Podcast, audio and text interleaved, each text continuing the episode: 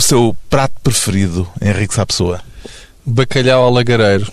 Azeite e bacalhau é uma combinação que nunca falha.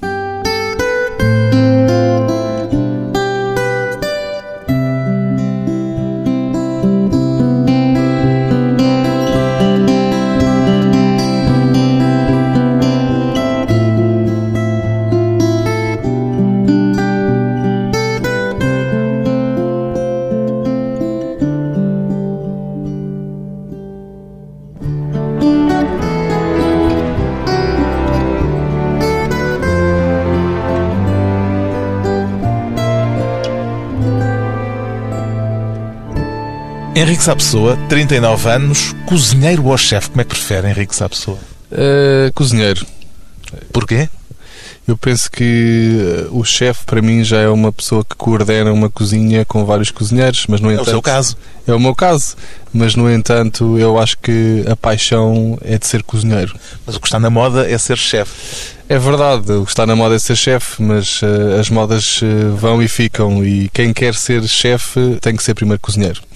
Mas o Henrique Sapessoa é apenas cozinheiro ou já é também chefe, uma vez que põe a coisa numa espécie de relação hierárquica? Já sou chefe com E no fim. Com, com E no fim? com E no fim. Mas sou cozinheiro, chefe com E no fim. Os chefes de cozinha tornaram-se nos últimos tempos uma espécie de estrelas de rock and roll. Uh, a que é que se deve este fenómeno? Eu penso que grande parte do fenómeno deve-se aos Jamie Olivers e Gordon Ramsays da vida, não é? Que tornaram a cozinha um fenómeno televisivo mundial. E aos Henriques há pessoas que também têm programas de televisão. Sim, à sua maneira também. Eu, Quer dizer, é o, é o equivalente. Maneira, é, é, somos a eu, o José Avilés, pronto, os chefes televisivos portugueses, os, o Masterchef, todos os programas que, que também começaram a, o Kiko, começaram a ter protagonismo em Portugal. O Henrique Pessoa já faz um programa de televisão há quantos anos? Ah, vai fazer 10 anos. Eh, vai fazer Portanto, 10 anos. Talvez o pioneiro ou dos pioneiros em Portugal descontando, evidentemente, aqueles da outra geração, Chefe Silva e Maria assim. Luz Modesto, a Filipe Vá com Deus. Sim, acho que foi um dos primeiros chefes, se não o primeiro, a ressurgir, por assim dizer, em televisão, apesar de com um protagonismo obviamente muito subtil, principalmente numa fase inicial, e em tempos recentes começámos a ver finalmente programas de cozinha em horários de nobre, em canais abertos, o que para Portugal é um pronto é uma novidade, é coisa que já vai acontecendo noutros países, nomeadamente Inglaterra, Austrália, por aí fora há, há uns anos, que tornaram este mediatismo à volta dos chefes eh, um fenómeno vê este fenómeno rock and roll, digamos assim, sobretudo com vantagens ou também com desvantagens? Também vejo desvantagens, porque ainda há bocado estávamos a falar do chefe com E no fim e o chefe cozinheiro. Vejo desvantagens na motivação pela qual uh, alguns dos jovens hoje em dia querem ser cozinheiros, porque acham que ser cozinheiro é cool, é ter tatuagens, é fazer pratos, é dar entrevistas, é fazer programas de televisão. E isso. Não é, é só isso. Não é só isso, aliás, isso é uma parte muito pequena que felizmente ou infelizmente só chega a uma porcentagem muito pequena. Isto agora é por acaso curioso fazer aqui um pequeno paralelismo. Eu ontem estava a ver um, umas coisas no Facebook de um post de um amigo meu onde dizia que nos Estados Unidos estavam a falar do futebol americano e do desporto, eh, onde as camadas jovens e quase todos os jovens eh, praticam, não é? Ao longo da sua educação escolar, por assim dizer. E de um milhão de praticantes de futebol americano que começam a jogar na secundária, apenas 220 chegam ao futebol americano profissional. Como Portanto, no futebol, eh, no nosso futebol. Como no nosso futebol. E, e no Portanto, caso... há um paralelismo com o caso dos chefes, ou melhor, dos candidatos a cozinheiros que nunca chegam a chefes. Ou dos chefes estrelas, por assim dizer, dos chefes que chegam a ter programas de televisão, que chegam a ser mediáticos, por assim dizer. Eu acho que a percentagem talvez não será tão grande, mas, mas andará lá perto. O que é que faz o sucesso ou o insucesso de um chefe, em primeira instância?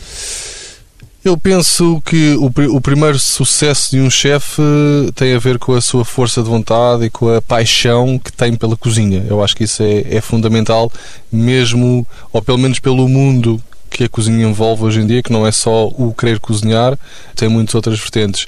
A partir daí, eu, eu penso também depende muito da personalidade do chefe. O talento para o marketing também tem uma, fundamental, um papel. Fundamental, a aparência, o marketing, a forma como se comunica, o percurso que faz. Por exemplo, um chefe, obviamente, que hoje em dia faça um percurso uh, com chefes internacionais estrelas por si só também pode abrir portas para ele para que ele próprio também uh, venha a ter protagonismo. Por exemplo, o exemplo uh, nós temos cá o caso do mais recente, o Leonardo Pereira, que foi um, um cozinheiro que teve 5 anos no Noma. Obviamente que essa, esse nome. Como é um restaurante dinamarquês que tem muitas vezes aparecido no primeiro lugar naquela lista dos 50 best. Exatamente, e, e obviamente que isso para um chefe português ter estado 5 anos no Noma, que é um, pronto, como já disse, um dos melhores restaurantes do mundo e foi durante muitos anos o primeiro na lista do World 50 Best, obviamente que em termos de mediatismo e de atenção lhe vai dar um protagonismo extra. Ou seja, há mestres e discípulos nesta disciplina? Sem dúvida, sem dúvida, e haverá sempre, aliás, nós somos sempre discípulos de algum mestre e somos sempre discípulos de mestres que ainda hoje estão a trabalhar, nomeadamente porque a informação através de livros, através da internet, através de pesquisa, uh, circula com muita rapidez e, e hoje em dia já não, não temos que passar pelas mãos desses mestres muitas vezes os ensinamentos e a partilha que há já por si só influenciam. Exatamente. Tem algum chefe de referência? Tive numa fase inicial de carreira o Mark Pierre White e o Gordon Ramsay, foram duas das minhas referências, apesar que o Gordon Ramsay em tempos recentes acho que já se afastou muito da cozinha e já está demasiado focado em programas. Rock and roll. Tem, está mais focado no rock and roll do que propriamente na cozinha. Gosto muito do Thomas Keller em, em nos Estados Unidos, uh, em Espanha, os irmãos Roca. Neste momento tem o primeiro lugar Estão uh, nos 50 Best. No primeiro lugar dos 50 Best e a cozinha espanhola, uh, no geral, é uma cozinha e o pódio neste momento é dos espanhóis em termos mediáticos. Tem para aí 5, se não me engano, 5 restaurantes entre os primeiros 20. Sim, e, são também dos países com mais estrelas Michelin, atendendo à população que tem e sem dúvida uma referência. Isso não se comunica por osmose? O facto de estarmos aqui ao lado acha que acabará por ter algum efeito? Já começa a ter algum efeito. Eu, eu, acho que o efeito, por exemplo, quando falamos de uma alta cozinha e das telas Michelin, o primeiro efeito é o próprio país começar a, a, revolução da alta cozinha. Nós somos um país com excelente gastronomia, não somos um país conhecido por alta cozinha. Eu acho que essa primeira revolução que houve em Espanha nos anos 90, que está agora a dar frutos, eu acho que essa revolução cá em Portugal chegou recentemente, já com outros mestres como o Vitor Sobral, como o Luís Baena, como o Fausto, como o chefe dos chefes da geração anterior que já começaram, por assim dizer, a partir pedra. E agora esta nova geração eu acho que está a colher alguns frutos desse caminho que foi feito. E penso que na próxima geração aí sim já vamos ter não diria uma chuva de estrelas, mas eu acho que gradualmente, porque isso também as estrelas estão sempre muito influenciadas pela economia, porque estamos a falar de restaurantes normalmente com um preço uh, elevado ou mais elevado e também, obviamente, que tem que ser um crescimento para a par. Vamos falar das estrelas Michelin mais adiante. Agora, vamos salientar o facto de Henrique Sapessoa ser o protagonista de um livro com texto de José Luís Peixoto, um livro dedicado ao salmão. O salmão é um ingrediente habitual na sua culinária, Henrique Sapessoa? Sim, como também tive um percurso internacional, o, o, salmão é um dos peixes mais consumidos. Mesmo na Austrália havia um consumo muito grande e Inglaterra também, principalmente o, o salmão teve um crescimento também muito grande na, com, a, com, a, sua, no consumo através da evolução da aquacultura e, da, e a Noruega aí foi um país que, que investiu muito. Foi da Noruega a proposta para fazerem este livro? Sim, sim, a, a proposta foi, foi da, da NORS, que é a entidade reguladora uh, e que promove o peixe da, da Noruega, neste caso o, o, salmão em particular e também o bacalhau e os outros peixes, mas uh, eu sou, trabalho já com a NORS há, há vários anos uh, e a agência que cá trabalha com eles, propusemos-lhes este, este projeto. O livro chama-se A Viagem do Salmão. Uma das coisas surpreendentes que descobri no livro é que só desde os anos 80 o salmão é usado no sushi, o que parece uma coisa estranha. Muito estranho. Aliás, o próprio consumo do salmão no Japão não era habitual, porque o Japão, como país, não tem salmão. Só que o consumo do sushi era tão elevado que eles tiveram que ir procurar alternativas Uh, aliás, o consumo do peixe era tão elevado. Uhum. E o salmão é um peixe que agradou às camadas mais jovens, porque é um peixe que não tem espinhas, é um peixe gordo, é um peixe fácil de comer e depois com aquela aparência muito apelativa e, e que cativou muito o consumo do sushi nas camadas jovens. O Henrique Sá Pessoa já se entregou ao sushi uh, na sua, nos seus pratos? Sim, não sou um expert em sushi. Não um sushi man. Não sou um sushi man e é acho preciso, que... dizem, um talento muito especial para fazer sushi. Eu costumo até dizer sempre cada macaco no seu galho porque o sushi é outra arte e demora anos e anos a, a dominar a arte do sushi. Mas o Henrique Sapessoa orgulha-se de ter introduzido um toque asiático nos seus menus. Como é que descobriu a cozinha asiática? A cozinha asiática foi uma. A minha passagem pela Austrália. A Austrália tem uma, uma vertente muito asiática. Na, aliás, a Austrália não tem uma gastronomia per se, mas uh, a Ásia, nomeadamente Tailândia, Vietnã, uh, Coreias, Japão, uh, está, China, lá tudo. está lá tudo.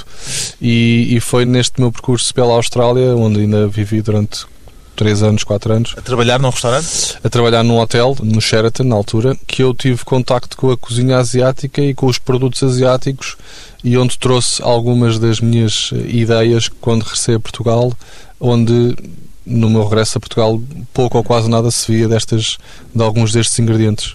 Já está meia resposta naquilo que me acaba de dizer, porque ia lhe perguntar se o que lhe interessa mais é o tipo de confecção ou se são os ingredientes, pelos vistos são os ingredientes. Não, alguns dos tipos de confecção têm que ser obrigatoriamente feitos seguindo algumas regras, nomeadamente a utilização, por exemplo, do wok é fundamental para alguns pratos asiáticos, a, a utilização de certos ingredientes é fundamental para conseguirmos oferir esse sabor com esse toque asiático. E eu acho que isso aí, há 10 anos atrás, utilizar uh, erva príncipe, até a própria utilização de gengibre uh, nas receitas era, pronto, era, era muito pouco visto. E no princípio as pessoas estranharam? Estranharam pelo bom sentido, porque, por exemplo, o nosso paladar é um paladar também muito viajado. Os portugueses somos conservadores, muito, principalmente no que toca à gastronomia. Aliás, se formos a ver, só há, há relativamente pouco tempo é que houve este boom de cozinha internacional em, em, termos de restaurantes. Nós, durante muitos anos, estávamos muito fechados à nossa gastronomia. Mas, ao mesmo tempo, sempre tivemos um espírito aventureiro, não é? E, algumas de, alguns destes ingredientes vinham, inclusive, das nossas viagens uh, pelo mundo fora. Portanto, faz todo o sentido também haver essa, esse lado aventureiro nas receitas. Temos talento para a descoberta. Depois de um breve intervalo, voltamos com Henrique Sapessoa e a importância das viagens à mesa.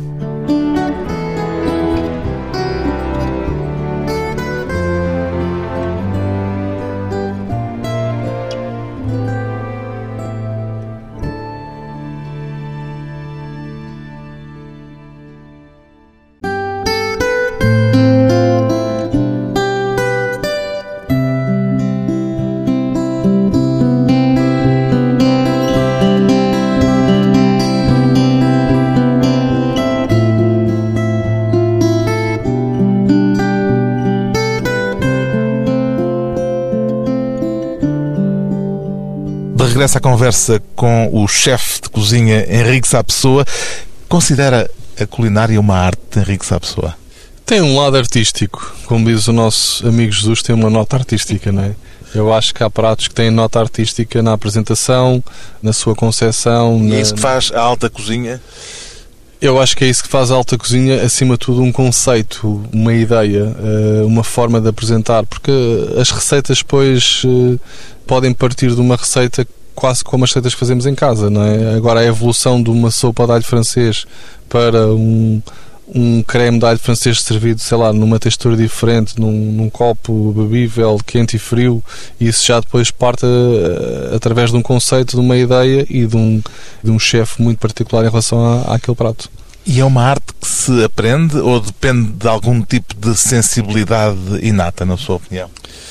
Eu penso que essa sensibilidade inata é, é fundamental, principalmente quando falamos de elevar o chefe a um patamar de alta cozinha. De alta cozinha e neste caso um patamar se calhar até mediático, não é?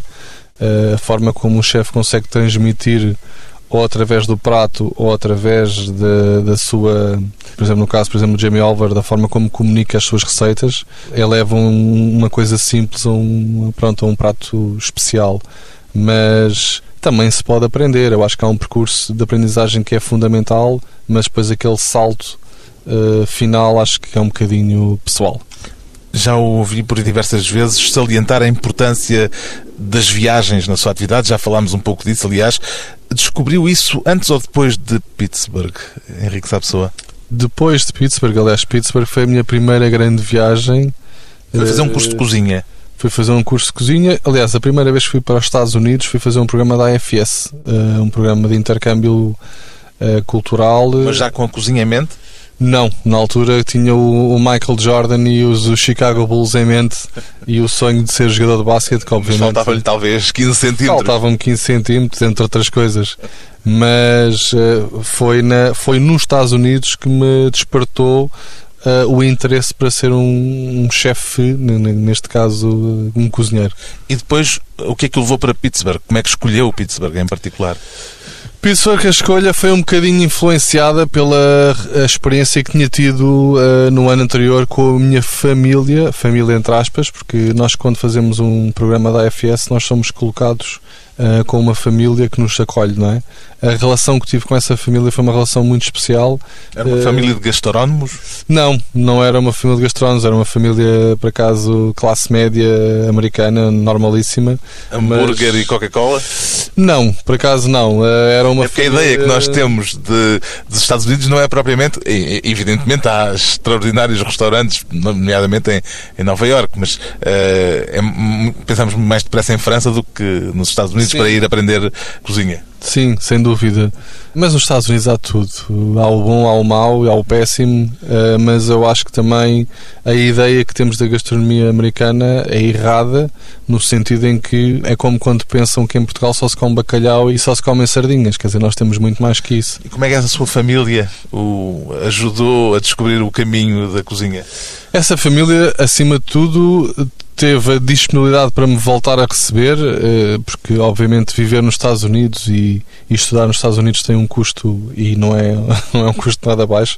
Eu, aos meus 18 anos, já estava completamente endividado com essa responsabilidade de pagar um curso universitário uh, nos Estados Unidos, mas tive essa ajuda desta família que ainda hoje nos mantemos em contacto. Qual foi a lição mais importante que aprendeu lá na Pensilvânia?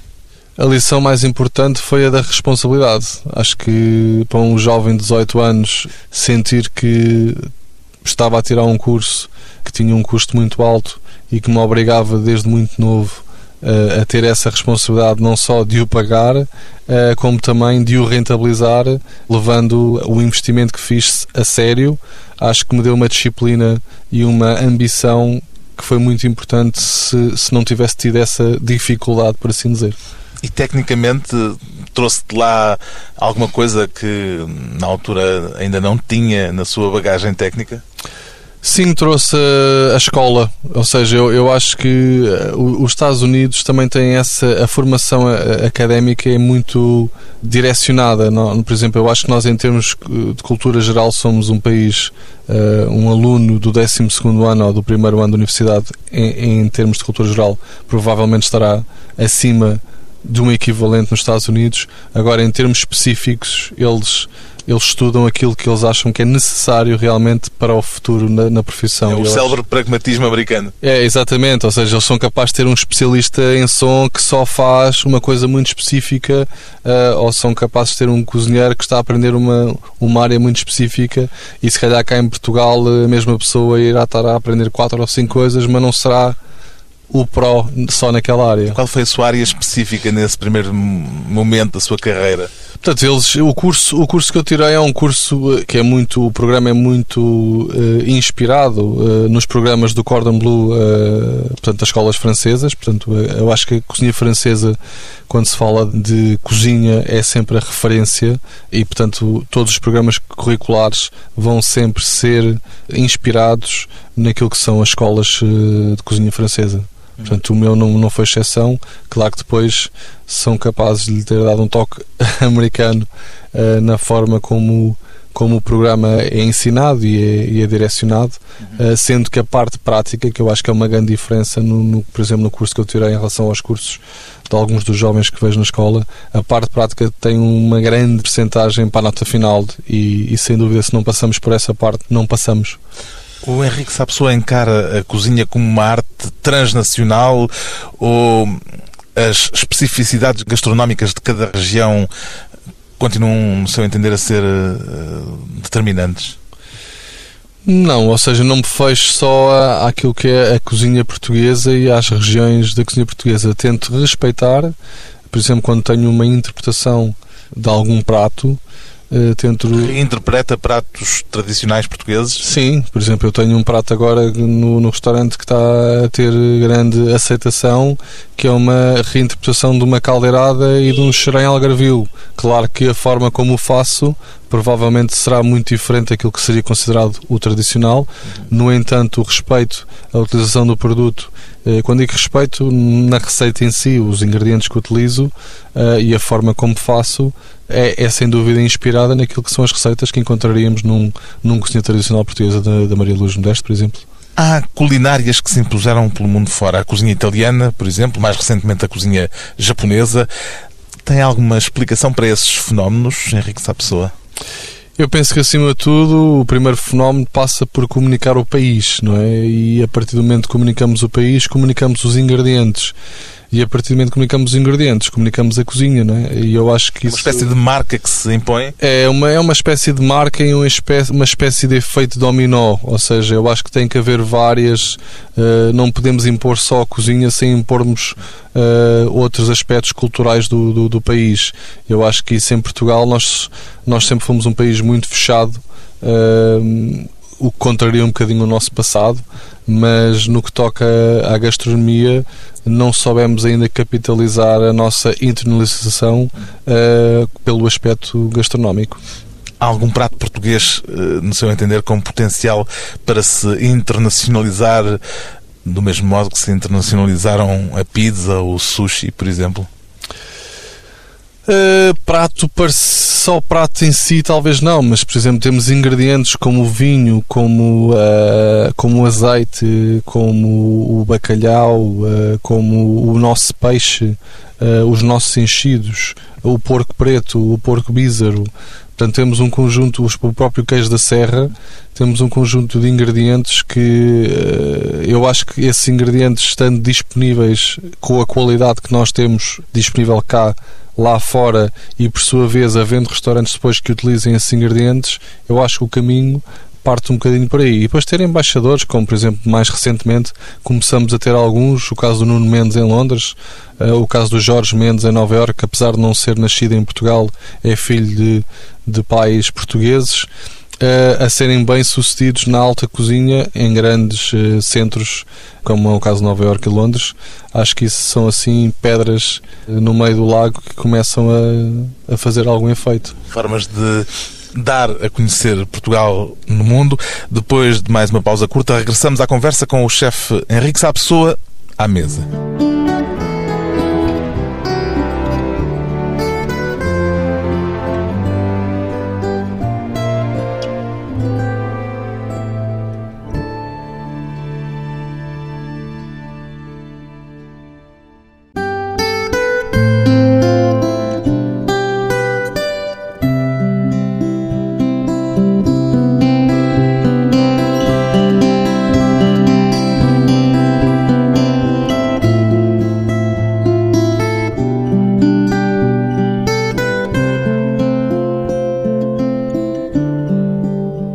Convidado hoje para a conversa pessoal e transmissível o chefe Henrique Sapessoa.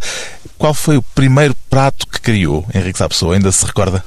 Ui, que criei não, não me lembro, mas. Lembra-se talvez dos primeiros ovos mexidos ou coisa assim? Sim, lembro-me talvez dos primeiros ovos mexidos. Uh, lembro, por exemplo, de fritar um bife congelado em óleo e largar uma labareda uh, na reação do óleo à água, não é? Estragou o bife e ficou sem almoço. Estraguei o bife e pegando fogo à cozinha e peguei um grande susto uh, a mim próprio. Já ouvi dizer que foi com uma tia que aprendeu a cozinhar. Foi com uma tia que ganhei a paixão pela cozinha e, e essa eu acho que há certas receitas que quando nos são transmitidas uh, com esse carinho e se nós temos essa sensibilidade também para porque eu acho que essa sensibilidade é realmente algo que nasce connosco. E nessa aprendizagem dessa receita, que é um esparguete à portanto não é uma receita assim nada de especial, mas eu acho que uh, aquele primeiro contacto com a cozinha faz lembrar um bocado o, o, vício pelo jogo, não é? Que não é que eu, não é que eu seja viciado em jogo, mas que consigo imaginar um vício até por uma droga, porque se nos sai bem à primeira, Quero repetir a dose. queremos repetir a dose e, e queremos sempre melhorar. E é um era bocado... milão quando era miúdo? Não, não, nada, muito pelo contrário, até era bastante esquisito e, e tive, eu tive uma infância uh, asmática e o, a asma é uma, é uma doença que nos tira muito do apetite. A partir dos 9, 10 a asma desapareceu e veio o apetite e veio o desporto. Uh, e com o desporto vem aí sim um grande apetite. E na minha adolescência já, já era um menino que comia. Como é que cria habitualmente um prato novo? Eu acho que a criação de um prato novo vem muito também pelo aquilo que, que nos rodeia, não é? Mas fecha a porta isola-se do mundo e tenta Sim. criar o seu espaço como um escritor ou um pintor eh, que partem para uma obra? Ou seja, eu tenho um, tenho um pré-período onde me isolo muito em livros. Livros, internet, em pesquisas, em ou seja, começo com um trabalho muito visual e muito. Antes ainda do fogão e dos ingredientes. Exatamente. Começo com um trabalho muito cerebral, eh, de, de, de, de como se, quase como se fosse um, um pré-prato daquilo que eu, que eu gostaria de, de, de, fazer. Depois, a partir daí, passo à cozinha. Uh, e na cozinha começamos com o teste-erro, teste-erro, provavelmente, ou uh, aperfeiçoamento daquilo que é a, a, nossa ideia original, que muitas vezes depois acaba numa ideia completamente diferente. Não é? E esse período do teste e erro, ou do teste e aperfeiçoamento, normalmente é demorado? Uh, normalmente pode ser demorado. Ou seja, há muito erro há associado muito, sim, à criação sim. de um novo prato. Por exemplo, agora quando comecei com a carta do, do Alma Novo, eu comecei a testar eh, os pratos em, em março para tê-los mais ou menos prontos a partir de junho, julho. Portanto, foram 3, 4 meses de estar todos os dias a, a repetir, a fazer, a, a, perceber o que é que estávamos a fazer mal, o que é que queríamos fazer melhor. Ao nível do paladar, ao nível da apresentação, ao nível da conjugação de ingredientes? A primeira fase ao nível do paladar e conjugação. Eu acho que depois dessa parte estar completamente fechada, então começa o aperfeiçoamento visual, não é?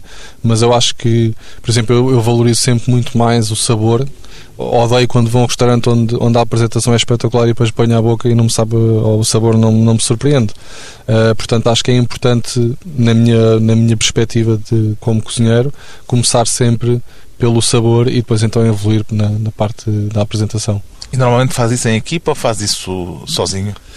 A parte cerebral costumo fazer sozinho. Depois a parte de prática já por si, aí sim já estou em conjunto com a minha equipa pronto, a partilhar essas, essas minhas ideias iniciais e muitas vezes eles próprios começam logo a, pronto, a, alterá-las ou a, a, dar as suas opiniões, mas sim, mas é um trabalho muito democrático em termos de até chegar ao prato final eh, há muita, há muita discussão. O que é que é mais importante numa cozinha? A disciplina ou a motivação? O equilíbrio entre as duas, porque a disciplina é fundamental, principalmente quando falamos de uma alta cozinha. Eh, eu não posso só estar motivado eh, hoje uh, e só, só ser disciplinado hoje e amanhã não ser. Portanto, se, se não consigo ter essa consistência, uh, nunca conseguimos chegar a um patamar elevado. O estado de espírito do, de quem está a confeccionar os pratos influencia os pratos? Não, ou seja, no caso. Pode influenciar, não pode é? influenciar, no caso da alta cozinha.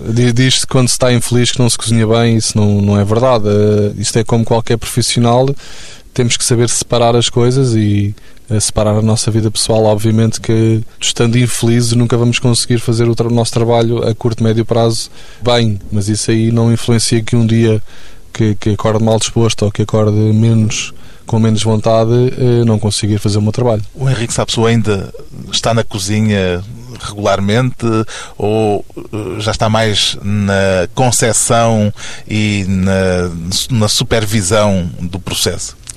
Ainda estou na cozinha muito, muito tempo. Claro que hoje em dia Por exemplo, as pessoas perguntam quando vão ao restaurante se fui eu que cozinhei os pratos. Não, não fui eu que cozinhei os pratos, nem eu posso fazer. Nem é assim porque, em lado nenhum, não é? Porque não é assim em lado nenhum. Uh, o chefe, agora, é claro que ainda passo bastante tempo na cozinha e, e hoje em dia até já tive períodos uh, recentemente onde estive mais ausente, mas agora com a reabertura do Alma senti também uma necessidade de, de estar uh, mais presente. Porquê? Porque é preciso que tudo bata certo, pelo menos numa primeira fase?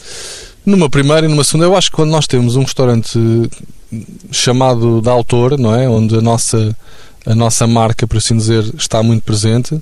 Eu acho que é importante que haja um acompanhamento, uh, não digo diário, mas um, um acompanhamento muito regular de, daquilo que se passa no restaurante. Obviamente que a equipa que nós temos dá-nos mais ou menos tranquilidade nesse aspecto. E o que é que faz com que um restaurante como o seu consiga chegar às tais famosas estrelas Michelin que falávamos há pouco? essa motivação, a disciplina, a consistência, a, irreverência, a, individualidade no sentido de diferenciação e, acima de tudo, o saber receber e o saber tratar bem do, dos, dos, clientes que nos visitam. Acho que isso é, é o mais importante para que uh, essa opinião seja unânime e constante e que depois atraia os guias internacionais, nomeadamente o Guia Michelin, a entregar as tão faladas e polémicas estrelas que é um trabalho sempre muito ingrato porque são entregues apenas uma vez por ano. Portanto, quando esse trabalho e essa opção uh, não é reconhecida, é sempre passado 12 meses. É esperar mais um ano. Que, que isso poderá acontecer. Confia na atribuição das estrelas Michelin? Quer dizer, confio no guia, acho que o guia continua a ser com quem gostando ou não gostando continua a ser o, talvez dos guias mais uh, a par também com o World 50 Best hoje em dia em termos de, de mediatismo que são os, talvez os dois guias que, que mais exposição uh, trazem ao restaurante e aos chefes. Qual dos dois dá mais crédito em termos de escolha das distinções? Quer dizer, tem os dois, os dois têm parâmetros completamente diferentes. Não é? O World 50 Best é feito através de uma votação num painel que é escolhido por eh, um, um número de pessoas, portanto é sempre também muito depende um bocadinho do gosto dessas pessoas, não é? Portanto, nunca podemos dizer, ah, eu quero um dia ser o número um. Portanto, é um, não há critérios absolutos, não é? Não há critérios absolutos. E o próprio Guia Michelin também. O Guia Michelin, eh, pronto, são visitas eh, anónimas, sendo que o nosso... Vocês sabem quando lá vai um dos jurados saber Michelin? alguns portanto eu acho que alguns dos restaurantes que hoje em dia já têm estrela Michelin uh, e já reconhecem alguns dos inspectores, sabem quando eles lá estiveram e há sempre uma visita onde, onde o inspetor se apresenta. Mas não podemos estar a, a, trabalhar com essa preocupação. Eu acho que o nosso trabalho tem que ser feito no dia a dia a, a pensar num certo tipo de standards que nós queremos para nós próprios que poderão ou não ser reconhecidos pelo guia. Mas num dia em que saiba que há um inspetor na sala, imagino que uh, haverá uma nervoseira maior eh, na cozinha. Sim, há uma nervoseira maior, se calhar há uma atenção uh, extra especial, só que eu, por exemplo, digo sempre aos meus cozinheiros, nós não vamos fazer nada diferente seja para um inspetor ou seja para um crítico que, daquilo que nós fazemos aos nossos clientes no dia a dia, porque também seria injusto uhum. para quem vai lá uh, no dia a dia, paga a conta e, e, obviamente tem que ter direito àquilo que nós fazemos todos os dias e não só ah, vem o inspetor ou Os inspectores e... pagam a conta também. E os inspectores pagam a conta, portanto, uh, mas eu acho que esse, esse tratamento diferenciador, uh, agora, claro, há uma responsabilidade acrescida de pensar que a opinião daquele senhor em particular poderá influenciar eh, pronto, uma, nota, uma nota positiva ou negativa e que e obviamente toda a gente sabe que eh, ganhar uma primeira estrela em termos económicos para o restaurante é um pronto, faz uma, uma grande diferença. Quando não tem eh, quem o aconselhe nas idas ao estrangeiro, como é que normalmente escolhe os restaurantes onde vai almoçar ou jantar? Depende um bocadinho do que vá à procura. Se vou à procura de, de um restaurante com estrela Michelin, uh, procuro que esse restaurante tenha algo com que eu me identifique em termos de, de conceito, em termos de, de do trabalho do chefe, em, em, termos do estilo de cozinha. Ou então, às vezes, vou visitar espaços pelo ambiente, pela decoração, pelo conceito então, quando são fora da Europa, onde não há estrelas Michelin, sem ser no Japão e, e na, agora também na América do Norte e, e no Brasil, uh, porque o guia Michelin não está em todo lado, uh, aí sou influenciado por muito mais pelo, pelo conceito do que propriamente pronto, pelo facto de ter ou não ter uma estrela. Já falámos muito de cozinha de autor, de alta cozinha, mas depois há a cozinha de todos os dias e estamos quase a chegar ao fim. E ele pedir uma sugestão para quem está agora a chegar a casa e vai ter de inventar daqui a pouco uma refeição com aqueles ingredientes básicos que normalmente temos na dispensa. Imagino que ainda cozinha em casa de vez em quando. Sem dúvida, e adoro cozinhar com os ditos restos ou os ditos poucos ingredientes que às vezes temos. Há sempre uma coisa que eu digo e quase sempre temos na dispensa que é azeite, atum e esparguete. Atum de lata? Atum de lata. E esses três ingredientes uh, já são a base de uma, de uma, excelente, de uma excelente receita. Uh, uma, uma, boa, uma boa massa com atum uh, e basta depois ter um dente de alho, que é uma coisa que quase sempre temos, um limão para usarmos a raspa e, e se por acaso tivermos a sorte de ter uns tomatinhos cereja lá no frigorífico assim a, a, pairar e um bocadinho de coentros ou um bocadinho de salsa, já temos aí uh, uma grande, uma, um, um, grande prato uh, que, que, vai agradar qualquer senhor ou senhora e também qualquer criança, uh, porque uma boa massa com atum nunca, nunca falha. Uma receita que é vitória certa. Vitória certa. Um conselho de chefe. O restaurante de Henrique Sapessoa, no Chiado, em Lisboa, chama-se Alma.